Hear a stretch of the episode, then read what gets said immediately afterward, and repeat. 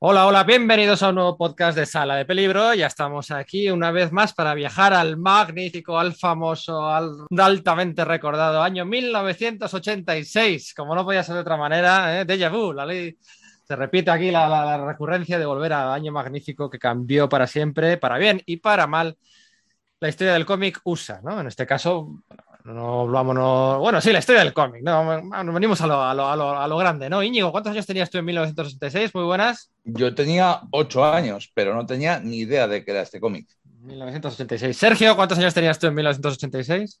Yo tenía ni más ni menos que 12 añitos y me 12. compré en grapa el, el, primero y el tercer número, de hecho, en grapa americana.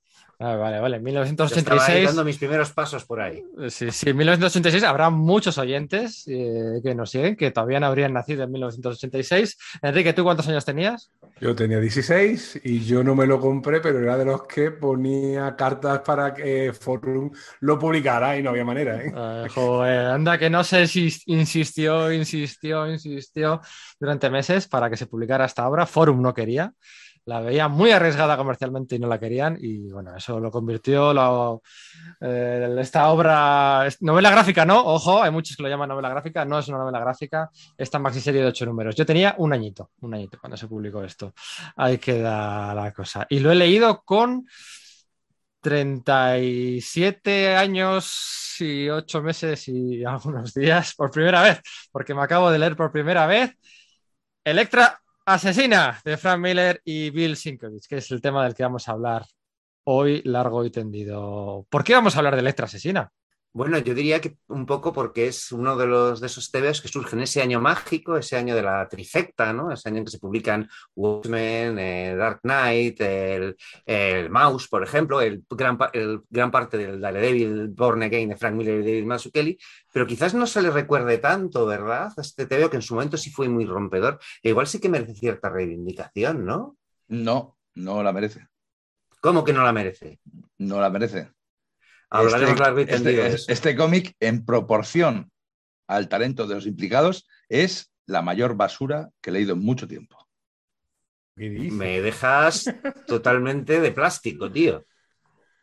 ¿Cuándo, te las, ¿Cuándo, te lo has leído por primera vez, Íñigo? Decías que tenías. Yo me lo, yo me lo, yo me lo compré. Ocho, me lo compré, ocho años. me lo compré. Decías que tenías ocho Sí. años cuando salió, pero ¿cuándo te lo has leído por primera vez? Me lo compré hace 20 años, cuando sacó una edición en tapadura Forum, y empecé a leerlo y, la dejé. Empecé y dije, esto es un, coñazo, esto es un rollo, voy a dejar, y, la dejé. Durante 20 años, hasta mi estantería, yo pensaba que era culpa mía, que era una cosa de, bueno, pues esto me pilló en un mal momento, y ahora cuando ya dijisteis hacer este podcast, eh, me lo he vuelto a leer. Y valiente puta mierda. Ah, amigo, luego te molesta que critiquen obras de los años 80 que tanto te gustaron cuando leíste en tu infancia, pero no eres capaz de respetar la nostalgia de los demás. Curioso. Enrique, ¿por qué estamos haciendo este podcast? Porque nos apetecía, porque es verdad que es un cómic que, muchos tenían muy buen recuerdo, pero que quizá ha quedado un poquito sepultado en, el marasmo que fue en el año 1986. Aunque yo creo que el mejor año del cómic no fue el 86, sino el 85, porque en el 86 el montón de cosas que solo Frank Miller sacó, que estuvo preparando en el 85, es fabuloso.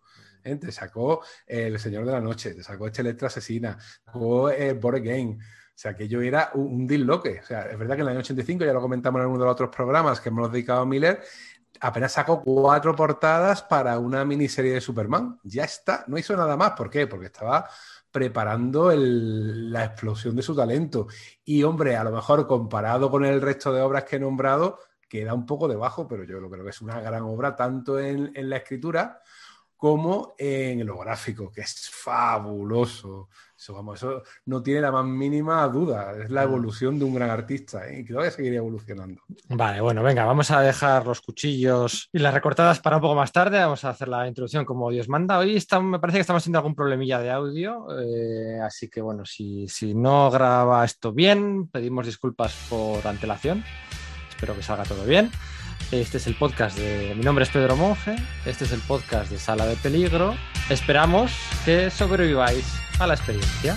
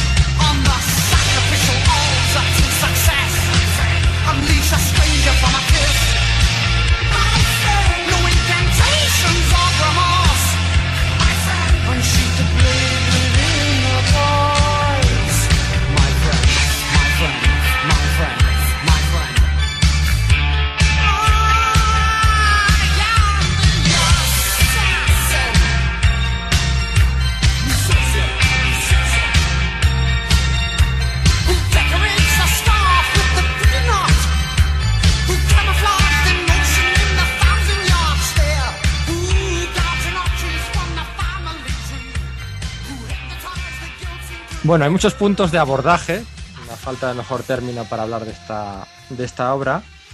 Yo he leído muchas reseñas, muchas reseñas para bueno, contrastar opiniones, no suelo hacerlo, no, no me gusta, que me condicionan las reseñas, y en las cinco o seis reseñas que he leído, en ninguna cuentan de qué va el argumento. Eh, y yo creo que en este caso es necesario empezar al menos por la sinopsis del argumento como punto gravitacional para luego empezar a divagar, porque mucha gente de la que nos está escuchando hoy, estoy seguro que tampoco ha leído Electra Asesina, por motivos similares a los de Íñigo o míos. Contadnos, Sergio o Enrique, de qué va esta obra que se llama Electra Asesina. ¿Quién es el, él o la protagonista de la obra realmente? ¿Y por qué recibe ese título y de qué va? Bueno, Electra Asesina es una miniserie de ocho números publicada por Epic Comics, recordad la línea de cómics adulto de Marvel Comics durante los años 80 y, 90, ¿no?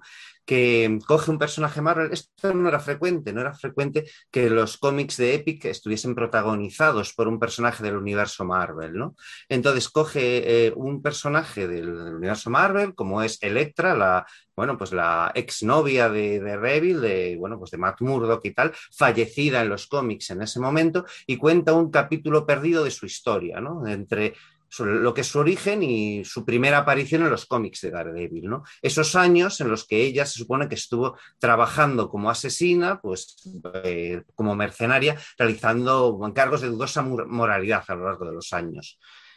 Electra, recordemos, es una ninja eh, entrenada en principio por un grupo de, mm, bueno, pues sí, de ninjas, por ser, eh, por ser eh, reiterativo, llamado La Casta, que es mm, rechazado por ellos y termina yendo con, la organización rival, que es La Mano, que son enormemente diabólicos. Hasta, ese momento tan solo habían aparecido como un grupo de ninjas malvados que, bueno, se enfrentaban contra Lobezno o contra Daredevil o algo por el estilo. Y aquí se, se añade una pátina porque el cómic comienza con Electra internada en un, manicomio, esa, con esa premisa de Electra bajo la sugestión de drogas, del electroshock y tal, habiendo perdido gran parte de su memoria y sus capacidades mentales, se aprovecha para hacer una recapitulación del origen conocido de Electra y luego se añade algo más, porque, bueno, pues Electra descubre que el, bueno, descubre, recuerda, quiero decir, ¿no? que además con la mano hay mayor potencial, mayores componentes místicos de los que se había visto en Daredevil, ¿no? Es decir, en los cómics de Daredevil se había visto cómo utilizaban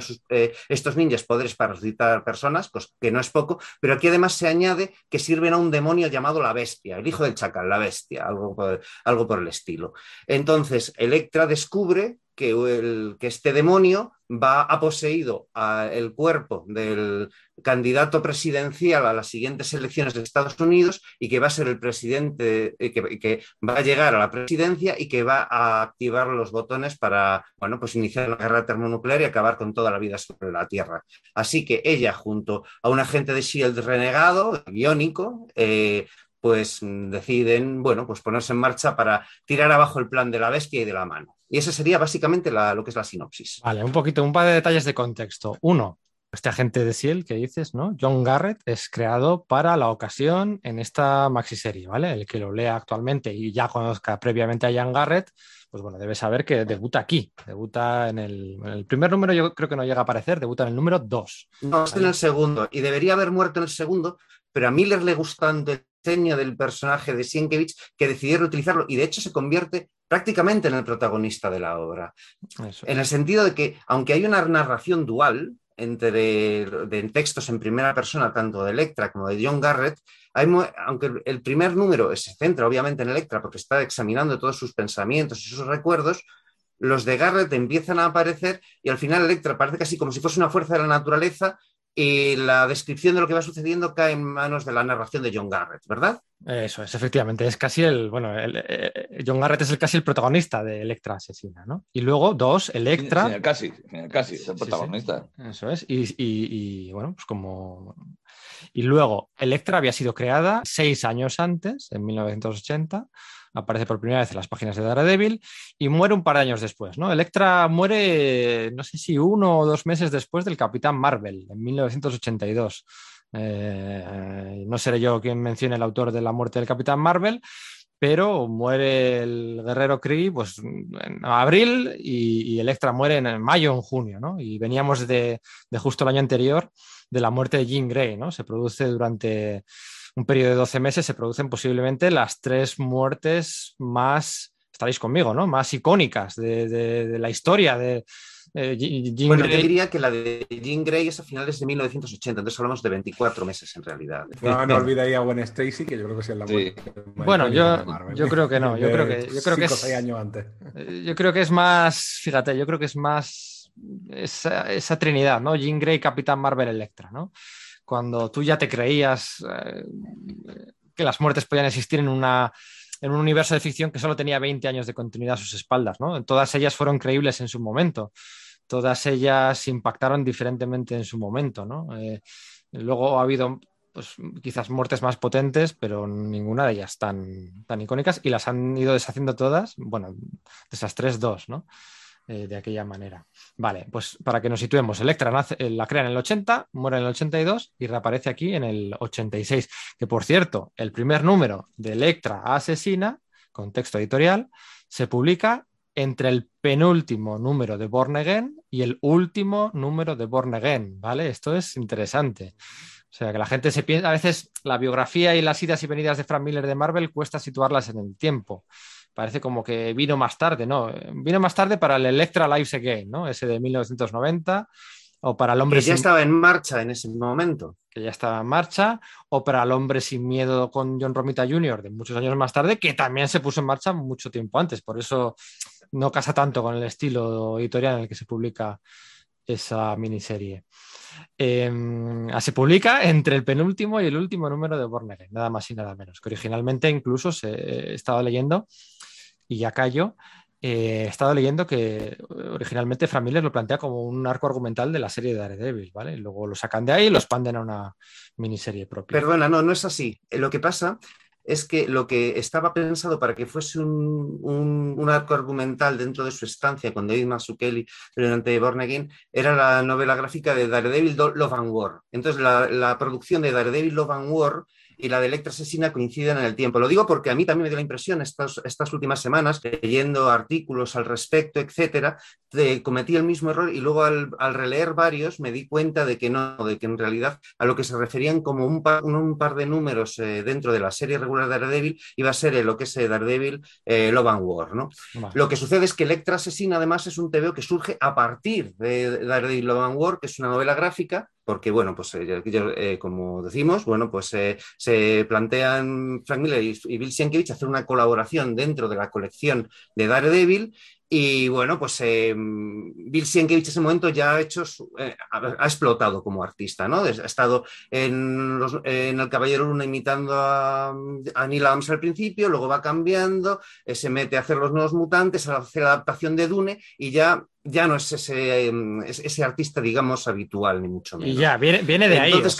Viene de ahí, viene, o sea, viene, ¿qué hay después de los nuevos mutantes? Esto de Dune y luego ya viene esto, ¿vale? O sea, esta, esta, novela gráfica y esta miniserie, efectivamente. Eh, el asunto es que querían meterlo dentro de la serie de Daredevil y les, se lo estaban ocultando a Jim Shooter porque sabían que no, que no le iba a gustar un pescado. Entonces estaban en medio de una, de una reunión en, eh, con Ralph Macchio, con Marillo Duffy y, compañía en las, en las, oficinas de Marvel y Chris Claremont estaba por ahí y Chris Claremont se lo sabía. Y entonces entra Chris Claremont y le dice, hey Jim, mira lo que está haciendo, lo que está haciendo Bill Sienkiewicz con. Eh, le enseña alguna de las páginas. Y Jim Shooter lo dice, lo ve y dice, no, esto es magnífico, pero lo tenemos que sacar una novela gráfica. Entonces, la producción de esa novela gráfica tiene un pequeño, un, pequeño efecto secundario, y es que eh, se, dilata en el tiempo y Sienkiewicz y Miller se dan cuenta de que necesitan crear otro nuevo producto para poder tener ingresos regulares, porque no los tienen, porque es van a cobrar una pasta por esa novela gráfica de Daryl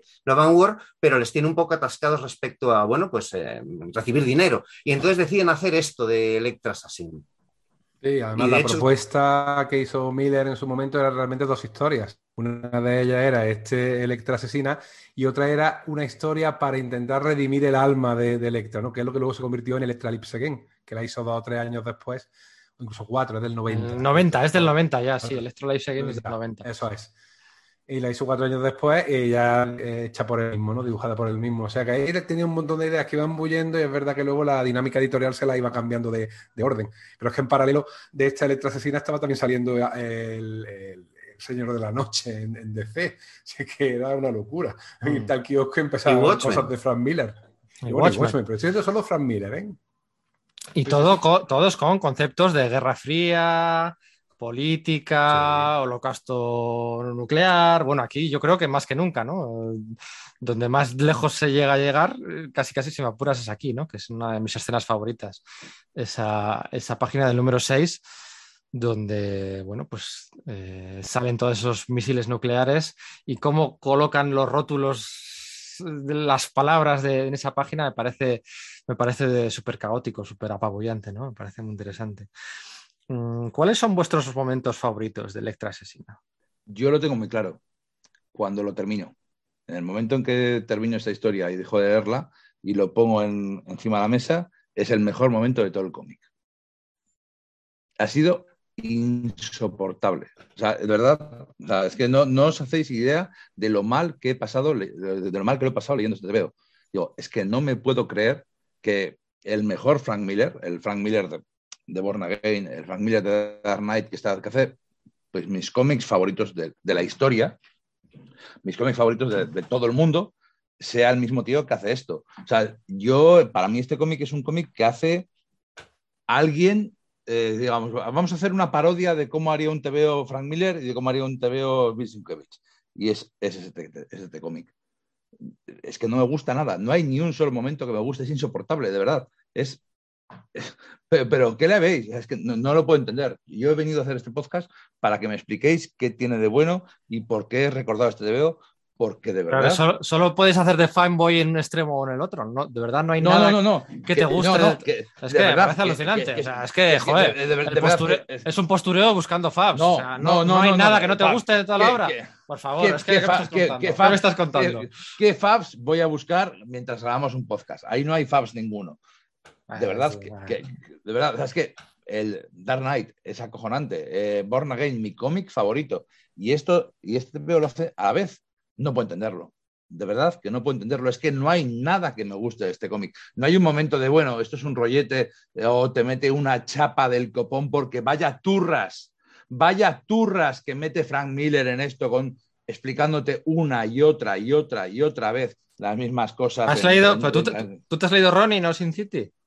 Me he leído de Ronin y me he leído Sin City. Ronin no soy un gran fan, Sin City sí. Oh, ya lo veía venir. Es lo mismo, ¿eh? es, lo, mismo. Es exactamente lo mismo. Es exactamente lo mismo que Sin City.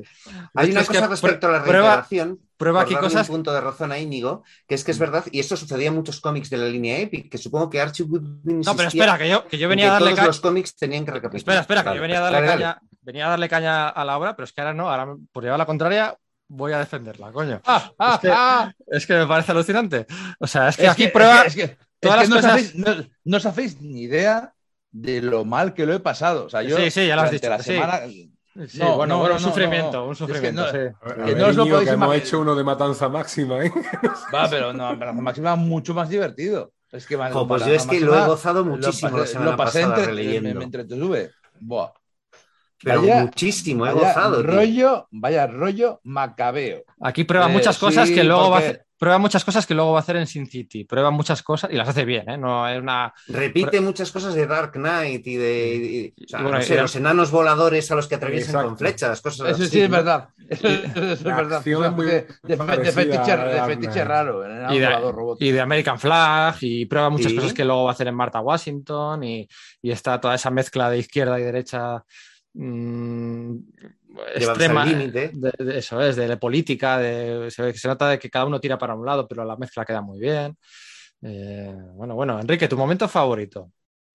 Yo disfruto mucho con el capítulo que, que, es Electra y Garrett metidos en un motel Y porque me pareció súper gracioso. O sea, de verdad que a lo mejor un poco rijoso, pero es Electra un poco poniendo cachondo a Garrett, que además recordemos que es un tío cibernético, o sea, que ya no tiene nada realmente que, que sea de carne, diríamos. Y, y, sin embargo, los diálogos son muy divertidos. Eh, está dibujado de escándalo. Esa parte me gustó, pero luego es verdad que las partes de acción del final me gustan mucho. ¿eh? Está muy bien llevada. Es un, es un blockbuster en ese aspecto. O sea, tiene unas escenas finales tremendas. Es cierto que el dibujo de, de Sienkiewicz quizás no acompañe mucho ese tipo de historias y necesita quizás demasiado apoyo de los textos, eso tengo que reconocerlo. Pero yo lo disfruto un montón, estoy en el, en el bando de Sergio porque hacía mucho que no lo leía. Tengo, siempre comentamos las ediciones que tenemos. Tengo la edición original de, de Forum, la de los prestigios, que se le están cayendo las hojas, que es que no me atrevo a abrirla, horrorosa. Y luego el tomo que ha comentado antes Íñigo, que está muy bien editado, que es casi de la parte final de, de Forum y el que me he releído ahora. Y esas dos son mis partes, las partes de, de, acción del final, pero también ese episodio del motel me pareció muy divertido, la verdad. Un poco de comedia romántica llevada al extremo de los años 80. Se ha publicado tres veces en España solo, ¿eh? Tres veces. Lo publicó Forum sí. ya por, por, por, por, presión popular, ¿no? Eh, eh, pues en el 90, 91, una cosa así. O sea, tardó en publicarlo un montón de tiempo. Cuatro añitos, sí, y, sí, sí. Y, y, yo creo que se la pegaron cuando lo publicaron, pero bueno. Eh, y se publicó en el año 2000 y Panini lo ha publicado una sola vez, una sola vez. O sea, que hay tres ediciones de Electra Asesina que nunca adivinaríais dónde las podéis encontrar. No me digas más, en Universal Comics, ¿verdad? Correcto. ¿Están ahí las tres entonces en universal-comic.com? Pues mira, lo voy a buscar. Electra Asesina. Asesina, lo voy a buscar. Tiene, no, yo me apostaría, a ver, pero bueno, no me apostaría nada porque Igual no tienen todos los prestigios. Recordemos que aquí en España se publicó como, eh, bueno, pues en ese momento de popularización del formato prestigio a, a, finales de los años 80, a principios de los años 90, gracias a la labor de cinco, se publicó, eh, cada, cada una de esas entregas españolas contenía dos norteamericanas. Entonces quizás no, los, no las tengan todos. Pero en cualquier caso, las ediciones que haya, recordad que, bueno, pues en Universal Comic, una vez que pasen 50 euros lo que allí encontréis, porque no vais a encontrar solo Electra Asesina, por supuesto, eh, los gastos de envío resultan gratuitos en todo el territorio peninsular. Los envíos que son en ipso facto y bueno, merece mucho la pena bucear en esa página para encontrar joyas como esta. Mm, estoy viendo de hecho, aquí. De hecho, yo, yo, que tienen, de la edición que tienen es la de, la de Panini del año sí. 2018. Mm.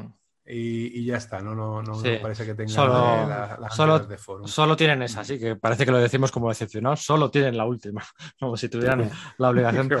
es que nos tienen tan mal acostumbrados. Sí, sí, claro, claro, claro, es que es eso, sí, sí. De, de hecho, eh, yo os recomiendo que compréis en Universal, pero no os recomiendo que compréis este cómic, no compréis este cómic, este cómic es una mierda, en serio. De, de verdad, vais a sentir que habéis tirado vuestro dinero desde Sala de Peligro no, recom no recomendamos comprar Electra No, no uh, ¿qué dices? No, no, no, Rodríguez uno, no recomienda. Tres contra uno. ¿Cuál era tu momento favorito, esto, Sergio, de esta obra sobrevalorada y menor? Mira, pues eh, va a sonar muy raro, porque claro, el arte de Sienkiewicz para mí es una de las grandes bazas de TVO, si no la principal, por encima del guion de Miller, ¿no? Pero curiosamente la escena que no puedo parar de recordar una y otra vez siempre, que al releer he vuelto a disfrutar muchísimo, es esa que está hecha tan solo con viñetas en negro, con tan solo textos, en los que Garrett, que está persiguiendo a Electra al principio, eh, se queda a oscuras con ella en la habitación y van describiendo sus textos de apoyo de lo que está pensando, que es un hombre cibernético, y se van grabando, bueno, pues sus sensaciones y sus pensamientos para luego ser analizados por Shield y tal, pues esos textos de apoyo te van indicando cómo, bueno, pues se saca la pistola y de repente oye cómo la pistola cae al suelo, pero él sigue teniendo la pistola en la mano y la mano no ha soltado la pistola y te describe eso, cómo le ha cortado el brazo, el shock en el que entra con esa urgencia por recuperar esa mano, aunque, aunque sea biónica, se ha ido a cortar por una parte orgánica, porque la cantidad de ultraviolencia de este, de este TVO es, bueno, o sea, a ver, Miller ya, había, ya había, sido fuerte en, eh, bueno, en, Daredevil, ¿no? Y en Ronin, y lo habíamos visto en, en, El Señor de la Noche también, ¿no? Pero, o, lo estábamos viendo paralelamente. Pero aquí como que sube bastantes enteros la cantidad de, bueno, pues de... De, visceralidad, por decirlo, ¿no? Aprovechando eso que era través del sello, sello Epic para adultos y que ni Comics Code ni nada por el estilo. Sí, yo a veces pienso que sin, eh, Electra Asesina no habríamos tenido Arkham Asylum, por ejemplo. Es posible. Bueno, eh, Sienkiewicz hablaba de que, o le preguntaban, ¿no? De que, bueno, pues en ese momento ya se estaba publicando el Moonshadow de John J. Muth y si no era mm. también influencial, pero es verdad que Sienkiewicz respondía que lo había llevado a un nivel más eh, hablaba eso de una especie como de cyberpunk por David Lynch o algo por el estilo, ¿no? Eh, y eso pues se ve, mucho plásticamente, así que sí, quizás no hubiese sido tan bien recibido el trabajo de Dave McKean sin, sin esta obra previa. Oye, no está De todas maneras, los autores se retroalimentan, ¿eh? Los autores se retroalimentan en el sentido de que, por ejemplo, la portada del recuperatorio americano del año 90 tiene eh, un collage de cables eléctricos, cosa que pues, en esta obra no existe, pero que así sí estaba que, está justo en medio, ¿no? Entre la edición primera y el trade paperback. Entonces, claro, todos los artistas se van mirando uno a otro lo que van haciendo y, van copiándose y cogiendo recursos unos de otros. Pero sí, sí, nunca sabremos quién iba antes. y la mención a Muz es bastante buena porque es verdad que también estaba haciendo sus cosas y ese hombre sí que está bastante olvidado. ¿eh? Mm, lo, publicó, publicó, bueno, y hace poquito el el Moonshadow, el, el, tocho, el tocho, vamos, el tocho, es un tochaco de, JM de Mates y de John Muth. Oye, otra cosa que quería preguntaros, ¿no? Y haciendo de intentar ponerlos, claro, solo os lo puedo preguntar a vosotros dos, a Sergio y a Enrique. ¿Por qué esta obra? Puedes, preguntarme a mí también. Sí, como ya sabemos tu respuesta, eh, ¿por qué esta obra no está mejor considerada entonces? ¿Por qué esta obra creéis que no está mejor considerada? A ver, yo creo que es porque es. Dale, Enrique. Primero por la época en la que salió, es decir, yo creo que está eclipsada por otras obras quizás que tienen todavía más eh, potencia y que, a verdad, están mejor escritas. El arte mm, quizás no ayude, ojo, porque a nosotros nos gusta muchísimo Sienkiewicz, pero no es para todo el mundo, ¿eh? O sea, hay mucha gente que habla un cómic de Senkevi y dice, esto no lo entiendo, esto no sé por dónde empieza, yo no veo esas manchas, no sé lo que significan y cuesta un poquito de trabajo. Es como si abre Arkham Asylum y mira que Arkham Asylum es una obra y superventas que le permitió a Morrison casi comprarse un castillo. Pero aún así tú ves ciertas imágenes que dices, bueno, no entiendo lo que me estás contando a ti, no sé lo que significa esto. Y quizás eso mm, le haya quitado popularidad. esa misma historia, un poco pulida en los textos y con un artista, el propio Miller o algún artista quizás más mainstream, quizás estaría mejor considerada. Fíjate, en mi opinión, no lo sé. Yo creo que también pasa que es que es enormemente experimental, porque eso es lo que ellos se proponen, ¿no? Deciden tirar la casa por la ventana. Sienkiewicz ha, roto todas sus barreras eh, estilísticas y estéticas y plásticas, y mm, Miller decide que que bueno, que se van a, retroalimentar el uno al otro para llevar eso lo más al límite posible.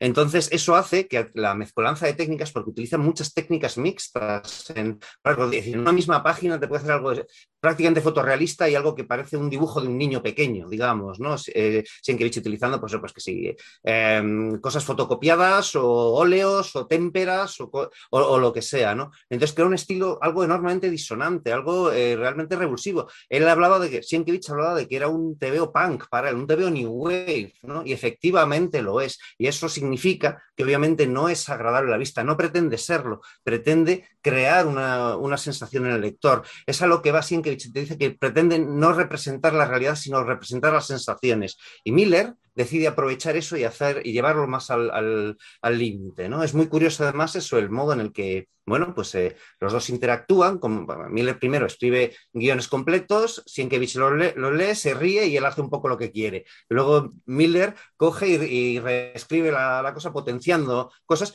porque se da cuenta de una cosa, que él está muy no sometido, ¿no? sino que él tiene muy interiorizado cómo va la narrativa secuencial, pues tanto de, influenciado por, por Eisner como por, eh, por el manga ya en ese momento. ¿no? Y sin embargo, Sienkiewicz está haciendo otra cosa, está dando imágenes de una sola ilustración. Miller, por ejemplo, cuenta que actuando, es decir, trabajando junto a Sienkiewicz, le, abre los ojos eh, también como artista en, determinados momentos. Dice que, por ejemplo, sin él no se hubiese podido dar esa escena en el, Batman Dark Knight, en la que Batman tiene eh, cogido en los brazos el cadáver de ese, de ese militar que se ha suicidado envuelto en la bandera, que cuenta una historia por sí mismo sin necesidad de viñetas anteriores y viñetas posteriores. Esa, ese uso de una narrativa sincopada, como suele decir Íñigo, pero que creo que sí que se, aplica aquí, puede haberlo hecho poco popular porque no es una forma habitual del arte. Os cuesta un esfuerzo seguir eso. Entonces, dependiendo de lo que te dé a cambio, gustará más o gustará menos. Creo. Dices que es un experimento fallido perdón, dices que es un experimento y para mí es un experimento fallido. Bueno, pero es un experimento que en el fondo arrojó muchas sombras, porque dice, no, está mal considerada, pero fijaos en todo, no se habla mucho de su influencia, ¿no? Se habla de, bueno, pues del Dark Knight, de, de Watchmen y tal, pero está claro que los chicos de Image sacaron mucho de aquí. Fijaos en esos enormes pistolones, tanto el que lleva Electra en la portada del primer número como, la, como todo el aspecto que luce Nick Fury a lo largo de esta serie. Nick Fury, el personaje de Marvel, aparece aquí, solo aparecen, apenas hay menciones al universo Marvel aquí. De una de las, el, único que aparece más o menos mm, lo más parecido posible a su equivalente del universo Marvel es Nick Furia. Sin embargo, como lo representa Sienkiewicz, está como eh, sacado de madre, ¿no? Es algo prácticamente expresionista. Y yo creo que de ahí bebieron mucho Rob Liefeld, Jim Lee y compañía. Bueno, es que de hecho, la trama Garcenis, el, Garcenis, el, Nick, Furia de Garcenis es este, está admitido. Eso es, sí, él, mismo lo ha declarado, de hecho, ¿no? Pero bueno, si os fijáis, los primeros números de Wildcats, de Jim Lee y Brandon Choi, son esta misma trama el presidente del gobierno, el vicepresidente del gobierno, Dan Quayle en este caso, es poseído por un, por un monstruo. De hecho, se le preguntaba mucho a Miller y a Sienkiewicz si, al, si el Ken Wind, este, el, candidato presidencial, si era Dan Quayle, ¿no? Que, fue luego el vicepresidente con George Bush. Y no, no lo era, ¿no? De hecho, la, la caricatura era una caricatura que se había hecho Sienkiewicz y pretendía ser más, pues Gary Hart, que era el candidato presidencial de las, de las elecciones por parte de los demócratas en el 88, o incluso, incluso Kennedy, ¿no? Pero se tenía un poco la idea de que quien habían caracterizado era a Dan Quayle, que bueno, luego fue vicepresidente, y mientras fue vicepresidente fue cuando salió esta línea argumental de Wildcats, ¿no? De hecho, eso es, mira, esto es una cosa que sí que me gusta. El, eh, cómo representa a Wynne, al, candidato a la presidencia, siempre con esa misma imagen sonriente, que parece obviamente sacada de Kennedy, y eh, puede poner su cuerpo de espaldas al lector, sin embargo, de cara, la cara sí que nos está viendo a nosotros, esa cara sonriente que nunca cambia hasta el último número por razones que son las que son. Eso sí que es una cosa curiosa. Esa de, de hecho, el sonriente. Como si fuese un búho, que decía él. Sí. De hecho, el, sonriente de Transmetropolitan tiene muchísimo que ver con este personaje. Ese que es el, el, demócrata, el candidato bueno, comparado con el republicano chungo, con el monstruo, con la bestia, con todo ese tipo de cosas. Sin embargo, es el que es el bueno, pero realmente oculta un montón de mierda y oculta una auténtica, pues, el fin, literalmente el fin del mundo. Y ese, esa forma que nos, representa a esa cara sonriente, totalmente vacía, que no hay nada detrás, que es un político puro, no hay nada, no tiene una ideología, no tiene una personalidad, solo tiene el sonreír y ganar, eh, de ganar de, cara a las cámaras, es es un momento, es un momento bastante guay, es una cosa bastante potente y que además eh, es que atiza a todas partes, porque atiza a los republicanos, atiza a los demócratas. Obviamente, este Wayne es, es demócrata, pero claro, al republicano, a, a Reagan, ya la ha atizado bastante antes. Porque está lo, lo, hizo en paralelo, de hecho,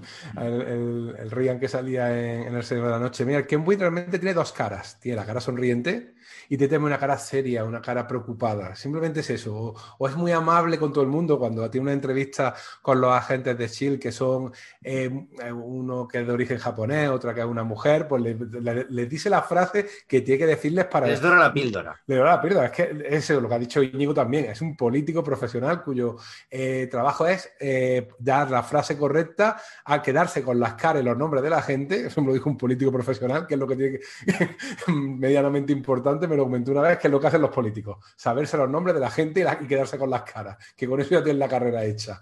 Y me llama la atención porque aquí está muy bien. Pero fíjate que hablas de, que le atiza efectivamente tanto a los republicanos, con esta caricatura de ese mini Reagan que tiene el botón y que dice que como ha sido elegido puede hacer lo que le dé la gana, que claro, en ese momento no era risa y ahora no ha sido la risa, porque es que esas palabras las pones tú en boca de Trump y te lo crees, que Trump es capaz de decir eso, de que como él lo elegido puede hacer lo que le dé la gana. Por un lado critica a los republicanos, pero que también critica a los demócratas, pero que aquí tenemos a Miller, que era más directamente un libertario antisistema, todavía no tenía ni 30 años y claro, en ese momento si ideológicamente no eres exaltado, no lo vas a hacer nunca más en tu vida, seguramente. Y claro, esto que ha dicho Enrique creo que es importante.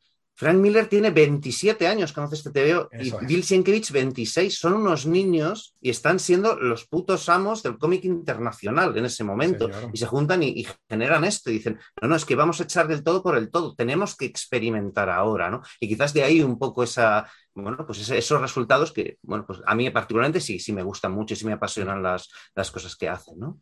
Entonces, eh, siguiendo el razonamiento del tema político, ahí Miller está criticando al sistema, realmente, al sistema político que te eh, permite simplemente una alternativa entre un republicano loco y un falso, de, un demócrata que es un falso y una mala persona en el fondo. Y dice que no hay nada más. ¿eh? Y esa es la idea que subyace. Pedro en algún momento ha dicho que él lo que ve ahí es una tensión entre la ideología de Sienkiewicz y de Miller, pero yo he ido sobre todo a Miller entendiendo que Sienkiewicz quizás más, más de izquierdas que obviamente Miller. Pero me da la sensación que ahí está más bien Miller eh, ciscándose en el sistema político de Washington. Eso que has dicho, Íñigo, de es un experimento fallido, que son cuatro palabras, ¿no? Es un experimento fallido. ¿Quieres desarrollarlo un poquito más? O... Sí, a ver, me refiero. Eh, está claro que ellos, los dos, eh, van a lo máximo, van a hacer cosas diferentes. eso, está, clarísimo. tanto Miller decide meter mucho más texto, aunque Miller no tiene miedo a meter texto cuando tiene que hacerlo, también sabe callarse, eh, porque ha hecho un montón de cómics en los que se calla y deja que la potencia narrativa de la historia pues hable por sí misma. Pero aquí eh, hay un montón de cosas que, joder, es que parecen de Bendis. Bueno, a ver, vamos a explicar texto que presenta un agente secreto ante sus jefes, una vez y otra y otra y otra, y una quinta vez y una sexta vez. Entonces, eh, es largo de leer, es duro de leer, mete muchos tochos y, y obviamente Sienkiewicz es buenísimo, igual que Miller, pero es que no le veo particularmente potente, no veo que busque aspirar a, contarnos a, momentos realmente memorables. Para empezar, porque ninguno de los dos protagonistas son simpáticos o te caen bien o te identificas con ellos o te importan siquiera. Electra es un monstruo eh, totalmente alienígena con el que no podemos empatizar en ningún momento, es una cosa extraña y, por supuesto Garrett, Garrett es un, es un entre, borracho... Entre Torrente y, Harry el Sucio. Eh, sí, más Torrente que Harry el Sucio, de hecho. De hecho, a Charles Bronson, si te fijas, ¿eh? Sí, o sea, quería destilar la, masculinidad tóxica de los 80 con las superhombreras, el bigotón a lo magnum, etc. Fran, Miller, con, peluquín. Fran, Miller, Fran Miller hizo Robocop poco después. Eso es. Hizo Robocop 2. Eso es, perdón, sí. Bueno, sí, sí. de, hecho, hay cosas de Robocop en, en este cómic, ¿eh? desde luego. O sea, esa coña, porque la primera Robocop tiene punkis de Miller, o sea, los, literalmente los típicos punkis de Miller que van a atracar y la típica cuadrilla de... Lo que pasa es que con un tamiz político muy de izquierdas y muy sarcástico. El, Robocop 2 tiene punkis de Miller de TVO. La primera, la primera Robocop es mucho más cruda y aunque es un TVO, es un TVO muy diferente.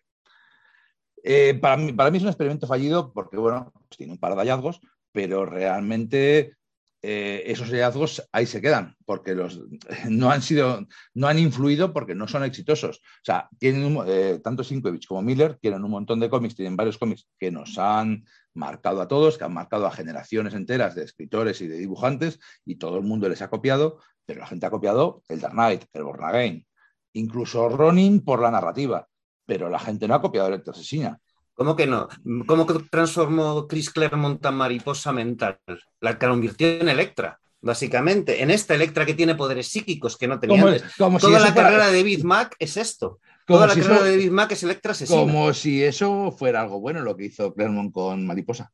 Ya, ya, pero que digo, yo no estoy hablando de que la influencia sea buena o mala, estoy eh, eh, diciendo que tiene muchas más de las que parece. El diseño de Wild Beast, ¿os acordáis? Este miembro de los nuevos titanes, la etapa final de Mark Wolfman con Tom Graham, etc., está calcado al primer, la primera representación que tiene el demonio llamado la bestia, ¿no? Que va cambiando de forma, hay momentos en los que parece simplemente un hombrecillo verde, hay otros momentos en que parece un, monstruo diseñado por Giger y eh, lleno de, de esteroides, pero esa gracia de que Castic T. McBride, la gente hiperreligiosa de Seattle, no pare de reprender a sus hombres por, la utilización del lenguaje de palabrotas, lo hemos visto hasta en el Capitán América cinematográfico. Tiene más, tiene más sombras, arroja más sombras de influencia de las que mm, creemos. Es, es un TVO que ha influenciado más a los autores que a los, bueno, pues que, los es, como que, todo. que- que los lectores, como pasaba pues con, con otros Con como varios que hemos visto. Eso sí. es, de hecho, hay cosas aquí, de toda la parte televisiva y toda la parte de, de los rótulos encima de las viñetas y tal, eso viene heredado de Shaking de hace.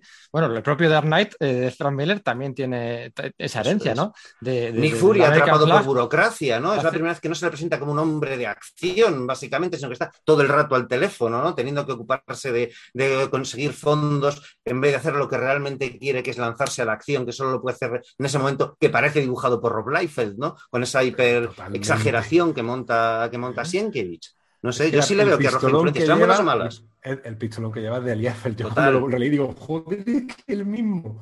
La portada, que eran, pretendía ser periódicos, que le mete hasta tacones, eso es, no sé, de, de Miñola y de, y de Liefeld, ¿no? Cuando Ellis, eh, eh, Warren Ellis hizo eh, eh, Next Wave, aquellas agentes de hate que hacía también, era un- una parodia de esto, de este chill que es una parodia. Que por cierto, no sé si es la primera vez que aparece que eran agentes de la ONU o ya había aparecido antes, porque ahí, mm, y encima le cambia el logotipo, no aparece el águila que siempre hemos mete como acostumbrado. un, un- un elemento griego o algo así, una guerrera de la griega, justicia. una Yo no recuerdo antes lo de la ONU, Mm. aunque supongo que sí que sería, ¿no? Es una organización de la ONU que, bueno, pues que, que no, que no- que no incluye en sus operaciones a la Unión Soviética, ¿no? Extraño por ahí, considerando quienes componen el Consejo de Seguridad, pero Si, sí. si el, si el desde sus orígenes ha sido una, una organización internacional, no ha sido exclusivamente estadounidense hasta interacciones previas de este siglo, ¿eh? pero previamente, en- desde el principio, SEAL Sí, la Cuando- cuando, cuando, eligen a, cuando eligen a Nick Furia, el- la primera aparición, ¿no? Cuando eligen a Nick Furia como director de S.H.I.E.L.D., que está allí Tony Stark, en aquel momento ya está allí Tony Stark como, como testigo, ¿no? Eh, Como supplier, como, como eh, colaborador de S.H.I.E.L.D., cuando entra allí Nick Furia para ser elegido director de S.H.I.E.L.D., es, queda muy claro que es una organización internacional, ¿no? Lo de hacerla exclusivamente americana y estadounidense es cosa de, bueno, pues de, de Sí, yo creo que pretendía ser más así como la OTAN de, de Eso es. pues eso, del universo Marvel, ¿no? Algo así. Eso es, eso es. Eh, Y además aparece un elemento que ya comentamos cuando hicimos el programa de Hulka, que era el hecho de eh, chill pro- podrida por dentro, ¿no? En forma de esta oficina Este Shop que trabaja por su cuenta haciendo cyborg sin que realmente ni Furia lo sepa y sin y que opera en Centroamérica, ¿no? Que eso creo que es muy importante, esto de los mensajes políticos. Se nota mucho en la obra de Miller de toda esa época, ¿no? El asunto de, bueno, pues que se ha producido la invasión de la isla de Granada, el tema de, de- de las operaciones de, la- de los contras contra Nicaragua, el escándalo de, Ira- de Iran Gate, etcétera, ¿no? De Iran Gate eh, y, y todo esto. Extecop es una división de SEAL que opera principalmente en, en Norteamérica, en Sudamérica, eh, haciendo todas las típicas operaciones sucias. De hecho, es uno de los escasos momentos de humanidad que se le ve a Electra cuando acepta el encargo de matar al, al presidente este Carlos Huevos de una república bananera inventada que es un pues es un servidor de lo- un lacayo de los intereses estadounidenses, ¿no? Le- Electra le pues, pone un precio, dos dólares, solo pide dos dólares por matar a ese, tío, ¿no? Lo cual te da una idea de la idea que tenía Miller de cómo debían tratarse ese tipo de comportamientos de, la política exterior estadounidense, ¿no? Y el mismo nombre de, la, de, esa división, Ex-Tech Op, ¿no? Exterior Technical Operations, ¿no? Pues te da un poco la- el, el rollo, ¿no? Este es un... Habíamos mencionado a Reagan como ese presidente, y me da la impresión de que también tiene mucho de Nixon, ¿no? Tiene mucho de Nixon. Claro, como si lo tiene, Sí. eso es, tiene mucho de Nixon, no sé, es, es Reagan, obviamente, ¿no? Pero es un presidente inventado, ni siquiera le pone nombre, ¿no? Pero le, le hace una, una buena mezcolanza de ambos dos, ¿no? De ese rollo de me aferro al poder, ¿no? Como, como antes el escándalo del Watergate, o bueno, como ahora Trump, ¿no? Como bien que- que de Nixon no hacía tanto. O sea, vale, sí, había pasado de todo, pero, pero no hacía tanto por aquel entonces. Hacía 10 En el años, hace, 86, hace por tanto tiempo como de la elección de Obama, ahora, ¿no? No sé cómo Eso es, fue traumático, pero vamos, que, que- que era presente, ¿no? O sea, al final los periodos, tú cuando estás encima no los, no, no, no, no eres capaz de todavía escribir la historia. O sea, este periodo, el otro día lo comentaba creo que con Niño, este periodo de, de pandemia, crisis, eh, Ucrania, gas, Rusia, este periodo temporal de 2020, 2021, 2022, dentro de años este periodo recibirá un nombre. O sea, como la Guerra Fría en su día era la Guerra Fría y se, se le denominó un poco más tarde. Pues decimos, no tenemos perspectiva para verlo, ¿verdad? Eso es, eso es, y se, se denominará de otra forma. Em, ¿qué se me olvidaba comentar? Ah, sí, se me olvidaba comentar que es la primera vez que Frank Miller da libertad eh, artística a su colaborador, porque al fin y al cabo, eh, aunque partía también de un guion bueno, completamente cerrado, ¿no? Eh, Masuchelli en Born Again, digamos que tiene libertad justita, ¿no? O sea, al final él es el mago al, a la hora de, de plasmarlo, pero venía todo muy cerrado. Y aquí es la primera vez que se permite trabajar con un colaborador y que haga lo que quiera, ¿no? Aunque sea luego un feedback entre ambos dos, ¿no? O sea, es la primera vez que... De la obra, eso, ¿no? Eso de hecho, es, o sea, es decir, es. el primer número tiene un tono y en el segundo, cuando se introduce a Garrett y Miller decide dejarle vivir, la obra cambia, va por otro es. lado. Y por ejemplo, un momento en que eh, Sienkiewicz mete a los enanos clonados esos de Shield con capucha, que parece que sean solo un elemento que ella de fondo, y termina siendo muy importante para la liberación de ese personaje que es Perry, ¿no? El super cyborg, que es un tanto innecesario, pero muy molón. Oye, Marta, Marta Washington, ¿de cuándo es? Del 93, Es del 94, 90 ¿no? por Eso lo menos, sí. Es del no- 90, ¿no? pero, ¿No salió en el sello Legends? ¿Salió en el sello No, Legends? no, no, no, no, eh, todavía no se había fundado. Ah, vale, o sea que es del 90 al 91, vale, vale. o sea- a ver, Give Me Liberty no salió en el sello Legends. Creo que las posteriores eh, miniseries de Martha Washington Goes to War, etcétera, sí que fueron parte del sello Legends. No estoy muy seguro de lo que estoy diciendo, pero sé que la primera que Give Me Liberty no fue parte del sello Legends. Vale. Debe ser eso del 89, 90, no, no tengo ahora mismo la, la cifra en la cabeza. Pero vamos, que tenía las mismas inquietudes. El, el Frank Miller es. que escribió una u otra, o bueno, pues. eh, Es que Marta Washington cuenta una historia y tiene una protagonista y tiene una personalidad.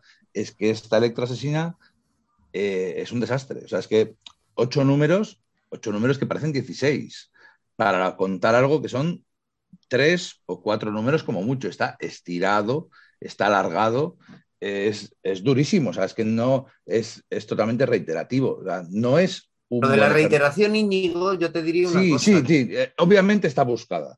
Está Pero buscada está- sobre todo por una cosa, que es por el pero está yo- equivocada. re- recuerda los, recuerda los, los TVs de Dreadstar. También tiene una cantidad, y según iba avanzando la serie, cada vez tenía más, eran más y más páginas al principio lo que recapitulaban. Archie Goodwin, presionado por Jim Shooter, eh, insistía mucho en que se recapitulase en todos y cada uno de los TVs. Recuerda, una unidad disrute, una grapa, porque esto se editó en ocho grapas. Entonces, ¿qué pasa? Que leerlo del tirón te encuentras con muchísima reiteración, ¿no? Hay que decir que eso, que también eh, Jim Shooter tiene mucho que ver con esto y con, la, con la creación de Electra Asesina. Eh, y Sienkiewicz y Frank Miller siempre se lo han agradecido, porque Jim Shooter impuso a Archie Goodwin que se lanzara dentro del sello Epic, cosa que Archie Goodwin en principio no quería. No quería incluir un TVO con un personaje Marvel dentro de su sello, pero según Shooter decía, no, no, es que necesitamos algo que venda de verdad aparte de Dreadstar, porque esto cubre justo y tengo que responder ante Galton y el resto de, de, de Gerifaltes. De hecho, Archie Goodwin consta como editor, pero en realidad casi todas las labores de edición los, las realizaron entre eh, Mary Jo Duffy, que ya había trabajado con Miller cuando Miller entró en Daredevil,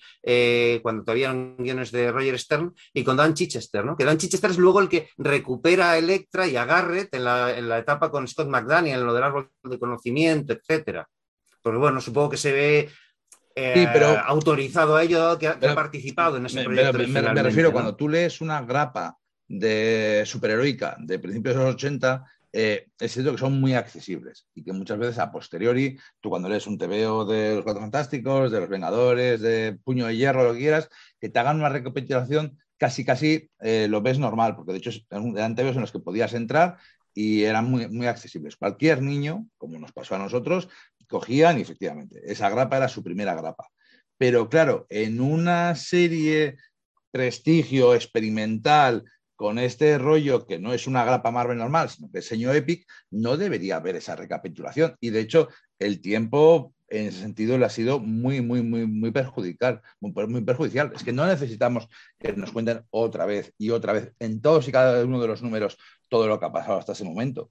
Pero es que me, me Eh, choca todo esto, me choca todo esto. No, pero es que Knight viniendo, no lo hace. Viniendo de, no un, lo hace. viniendo de un fan de los nuevos mutantes de Chris Claremont y Bill Sienkiewicz. Es que estoy flipando Claro, pero, tremendamente. O sea, pero- pero estoy es el flipando. Pues es que así- el contexto, el contexto lo es todo. El contexto es todo. Más que lo que se repite Claremont, es, no hay nadie que se repita más que Claremont. Más chapas que Claremont, no hay lo- nadie. Estoy seguro lo que, acabo- que los lo nuevos de mutantes decir. de Sienkiewicz no te gustaron de pequeño, estoy seguro. Y ahora seguro que te chiflan.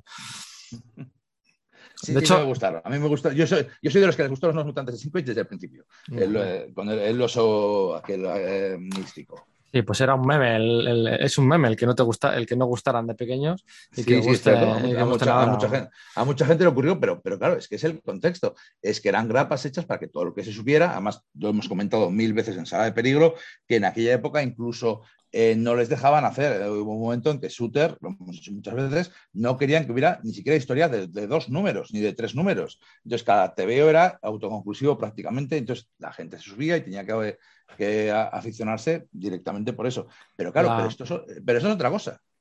Bueno, respecto, vo- voy a entrar yo si queréis, respecto a una cosa que son eh, otro tipo de, de reacciones negativas que hubo Electra, eh, respecto a Electra Asesina. Y es que en aquellos años 80 eh, fue muy controvertida su publicación y de hecho fue un poco, se le se aparecía en televisión la publicación de este cómic y tal, con ese, ese miedo que había ¿no? a los juegos de rol, a los cómics ultraviolentas, eh, Electra Asesina aparecía como uno de como el máximo exponente de los peligros que, que podían encontrar los niños en las tiendas de cómics. ¿no? De hecho, incluso Steve Geppi, el propietario de Diamond, la distribuidora, mm, lanzó unas declaraciones como preocupado de que las editoriales lanzasen ese tipo de productos, ¿no? curiosamente. Y, de hecho, y se, hacían toda una serie de recapitulaciones de cosas, de cosas terribles que aparecían en el primer y el segundo número de Electra, y entonces se decía, por ejemplo, que bueno, pues, eh, entre todas ellas aparecía ese rollo de que parece que Electra la violó de niño su de niña su, su padre, ¿no? Y entonces, pues Frank Miller, ¿no? Que claro, por supuesto, estaba encantado de, de- provocar ese tipo de sensaciones, decía,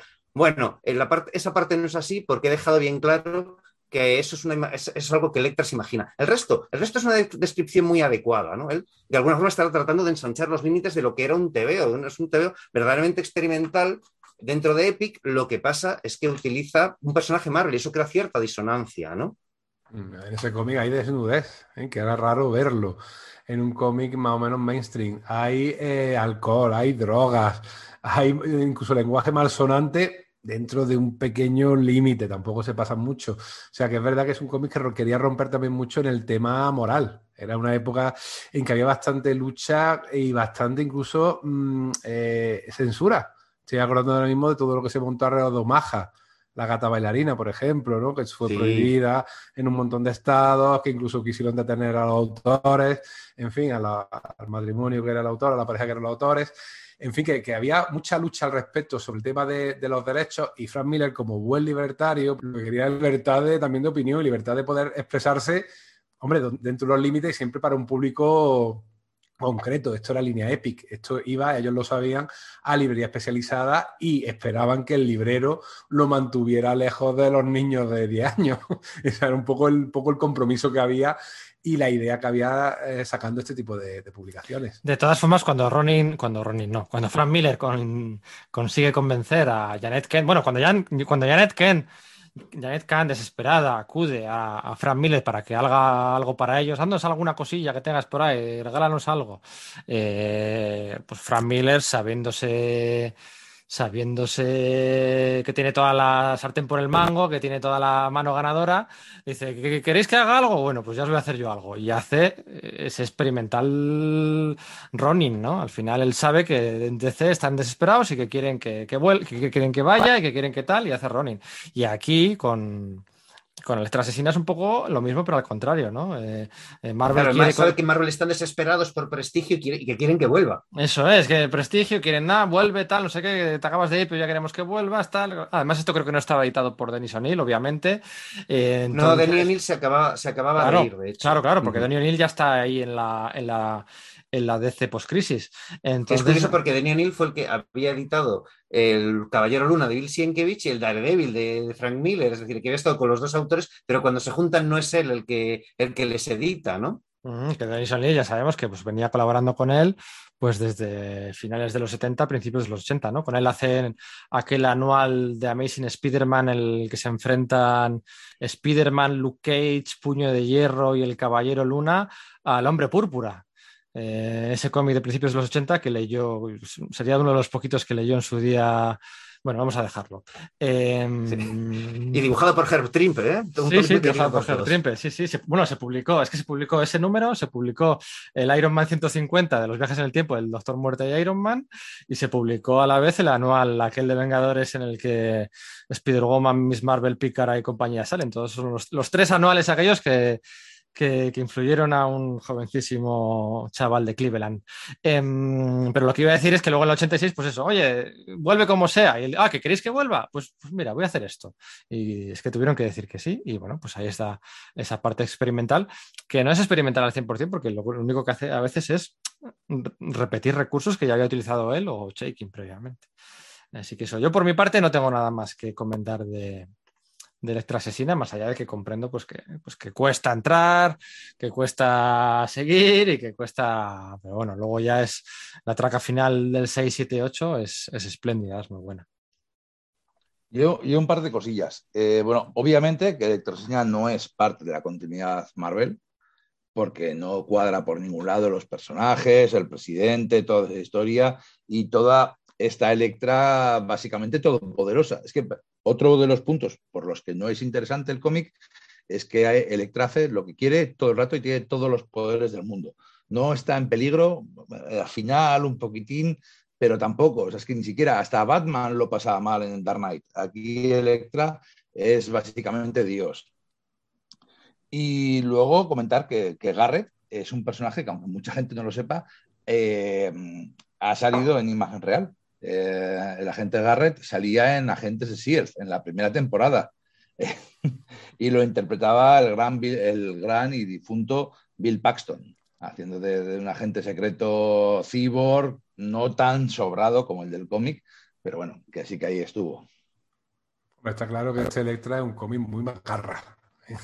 También te digo que, que no se permite alguna de las cosas que hizo después si no existieran cómics como este anteriormente en el mercado americano. Claro, es que abrió camino. o sea, es que eso me parece muy importante. Esto abrió brecha. A lo mejor tenía vértigo como la conocemos no se hubiese producido si no se hubiesen dado estos pasos. efectivamente estaban por ahí Neil Gaiman estaba Alan Moore y tal, pero esto también fue, un, fue parte de todo ese, de todo ese ya está avanzando, ¿no? Totalmente y luego artísticamente abrió brecha, como siempre intentó abrir brecha, incluso en la parte técnica a Frank Miller, porque reproducir un cómic con estas características, que está hecho con wash, con aerógrafo, con tinta, con lápiz, boom, eh, antes lo ha dicho muy bien, muy bien Sergio, es un cómic expresionista, es decir, intenta cada viñeta adecuar lo que quiere contar, el estilo artístico y también incluso la técnica en ese sentido es interesantísimo. Es verdad que a lo mejor en ese sentido, pues también un cómic para los muy cafeteros, ¿no? Para los que nos gustan ya mucho esas movidas. Pero sin conocer el truco de magia,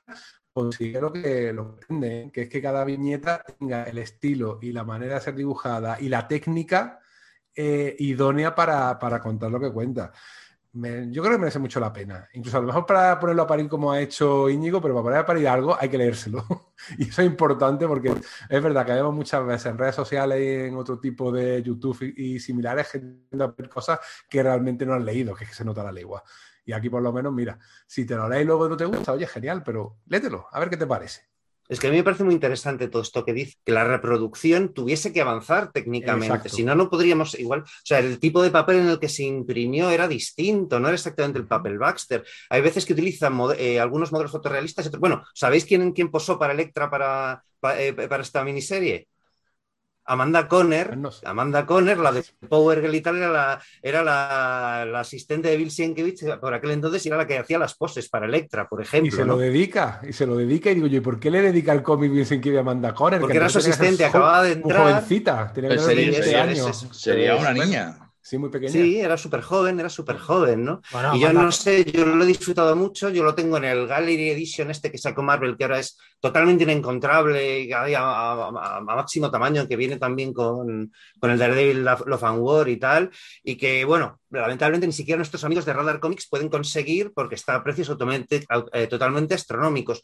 Lo que parece que no sea tan complicado de conseguir son las ocho grapas originales de, la, de esta miniserie, que también es una muy buena opción porque el hecho de poder desplegarlas no como un tomo, sino en formato grapa, como fue originalmente concebida, probablemente también ayude al disfrute de, la obra tal y como fue concebida. Así que ya sabéis, estoy para cualquier otro material de, norteamericano, original en inglés, pues nuestra tienda de referencia para ello, que es Radar Comics, pues esa es su tienda física ahí en el corazón del barrio de Malasaña, en la calle Ruiz, ahí eh, pues al lado de la misma plaza y tal, o bueno, pues su página web en la que además de todo, de poder hacer ese tipo de encargos, hablar con ellos y tal, pues también podéis rellenar pues el pedido del, del previews, ¿no? De lo que sale cada mes, ¿no? Y que os, bueno, pues lo mandan eh, cómodamente a casa con más de 20 euros de envíos, el, el coste es gratuito del envío a territorio peninsular y viene, ya sabéis, súper bien cuidado con su, bueno, pues con su bolsita, con su cartoncito, etcétera. Estas cositas que nos gustan a los, coleccionistas. Bueno, sobre todo ahora que Frank Miller ha montado su propia editorial y va a sacar la secuela de Ronin y demás. Eso es. Hay muchas más series, el Sin City, con más cositas, en su propia editorial con, con Dan Didio. Vale, bueno, pues nada, si queréis lo vamos dejando aquí. No sé si habéis dicho vuestras últimas palabras. Eh, queda poco que añadir. Yo para este mm, tercer, para este cuarto año, ¿no? Que hemos empezado, a partir del tercer aniversario, empieza el cuarto año de Sala de Peligro, sí que me gustaría eh, hacer podcast em, distintos, intercalar de vez en cuando podcast sobre cómics autoconclusivos, so- sobre números autoconclusivos. Hacer un podcast es un reto, ¿no? Porque siempre hablas de tapas o siempre hablas de maxiseries o siempre hablamos de, carreras de autores. Hacer podcast de un solo número. A mí me parece un reto muy interesante porque se sigue pudiendo hacer en contexto, pero hay que analizarlo todo de otra manera, ¿no? Y, y me gustaría. Todo esto viene porque el otro día os dije que quería hacer un podcast de eh, el Ruleta de Frank Miller. Me gustaría hacer así, pues una vez al mes o cada mes y medio, dos meses, un podcast de un número que además pues sale más ligeritos, ¿no? O, o un podcast del, del episodio de Animal Man del Coyote, ¿no? de Grant Morrison. O un podcast autoconclusivo de, pues no sé, tantas, Detective eh. Comics 490. Por O ejemplo. de- del niño que coleccionaba Spider. Eso es. Eso no es un número autoconclusivo, eso es un número... Es medio, es medio. Eso es un número en el que hay dos historias. Una de John Romita Jr. con la cuadrilla de demolición, ¿no? Eh, eh, o con, no, con solo con, creo que solo con un miembro de la cuadrilla de Eso está demolición. Thunderbolt, ¿verdad? Thunderbolt, eso es. Y luego hay otra historia con Ron, eh, con Ron Marth. O sea, no es un número autoconclusivo, ¿eh? El, Ron Friends, Ron Friends, no Ron Ron- que he dicho Ron Marth, sí, Ron Friends, Sí. sí, Ron Marth, te quedaban unos años de. Bueno, ya estaría ahí empezando a ser asistente de. Bueno, da de igual. Starling, ¿no? De Starling, sí. Eh, así, números autoconclusivos, también alguno del- de, de igual de, pues, del, del presente siglo, ¿no? Que también, pues el, el típico que se podría decir es el de la conversación, ¿no? El de Amazing Spider-Man de, de Straczynski y Morlum. o- No sé, más números autoconclusivos que os Sí, salgan, ¿no? el de la, de- la eh, patrulla X de, de Kitty Pryde contra Alien. Es el 143 eh, de, de un X-Men. El de los Vengadores de, de Ojo de Halcón y la Bruja Escarlata de Bendísima ¡Ay! ¡Ay, que me río! ¡Ay, no, no! No, ese no, ese no. Otro. Decid otro, rápido. Bueno, ¿valdrían también novelas gráficas o proyectos aparte o te refieres a No. números extra- Números de extraídos de ¿no? colección? Claro, bueno, el reto es distinto. O sea, el reto es, sí, un sí, re- sí. es un reto distinto, ¿no? Es hablar de 22 páginas y Que en Donald Mm. Troy, de los titanes, que ese número Mira. en el que no pasa nada que sea tan emocionante. Sí, de los titanes puedes sacar varios, ¿eh? Así Sí. a lo tonto. Sí, sí, Sí, sí, sí, sí. Incluso la boda, ¿eh? Una La boda en la que los villanos no aparecen por ningún lado. La boda, bien. la boda, por ejemplo, me parece De un un De Donna con. Mark Wolfman, sí. Mm, sí, sí. George- Jeff Jones tiene bastantes números autoconclusivos centrados en villanos, quizás no sean la mega hostia, ¿no? Pero, pero Bueno, de la JSA, por ejemplo, está el especial este, que era un crossover con no sé qué evento de DC que, que, es- que son solamente, que está dibujado por Peter Snyberg y que los protagonistas son eh, Jack King Thunder y, y Stargirl solos. No sé. Ay, hay ese- varias cositas. ese es uno de los números favoritos de, de Geoff Jones. Era es muy con, chulo. la, con la última risa. De, Eso es, con sacó Solomon Grundy ahí controlado por el Joker o algo así, ¿no? Bueno, ya hablaremos de ello si hablamos de ello. Sí, no, opciones hay un montón. El tema es ponernos a elegir. Ahora mismo igual nos pilla un poco en blanco, pero es que en cuanto repases un momentito tu colección, vas a encontrar un montón de ellos que pueden ser súper chulos, ¿no? hombre, la lec- lección de anatomía no sé si podría contar. Por mí, vamos, o sea, de, me tiro a esa piscina ya. Claro, por eso, pues fíjate, o sea, lección, lección de anatomía, el del coyote de Grant Morrison en Animal Man, el de la ruleta de Frank Miller en Daredevil, Calíope de Sandman. El sueño de un millón de gatos de Sandman. por Por ejemplo. el batir de las alas de Sandman. El batir de las alas de Sandman. O sea, es que agosto, eh, Ramadán. eh, Bueno. pone loco. Ha- Hagamos desde aquí una recomendación del podcast de Sandman que salieron hace dos o tres semanas. Sí, señor. que hicieron otros compañeros y que está muy chulo. Sí, señor. Bueno, pues nada, oye, hasta aquí hemos llegado, pero sí que me gustaría, además, pues eso, eh, esos son podcasts que haremos, nada, pues en 15 minutitos, ¿no? Dada nuestra habitual concreción, en 15 minutos pues nos lo quitamos de encima y podemos... ¿Cuál es la cifra que digo yo? 17 minutos, ¿no? En un día podemos grabar cuatro y ya está, y, y a correr. Ay, bueno, venga, ala, lo dejamos. Venga, un abrazo. Un abrazo a todos. Hasta luego. Chao, chao.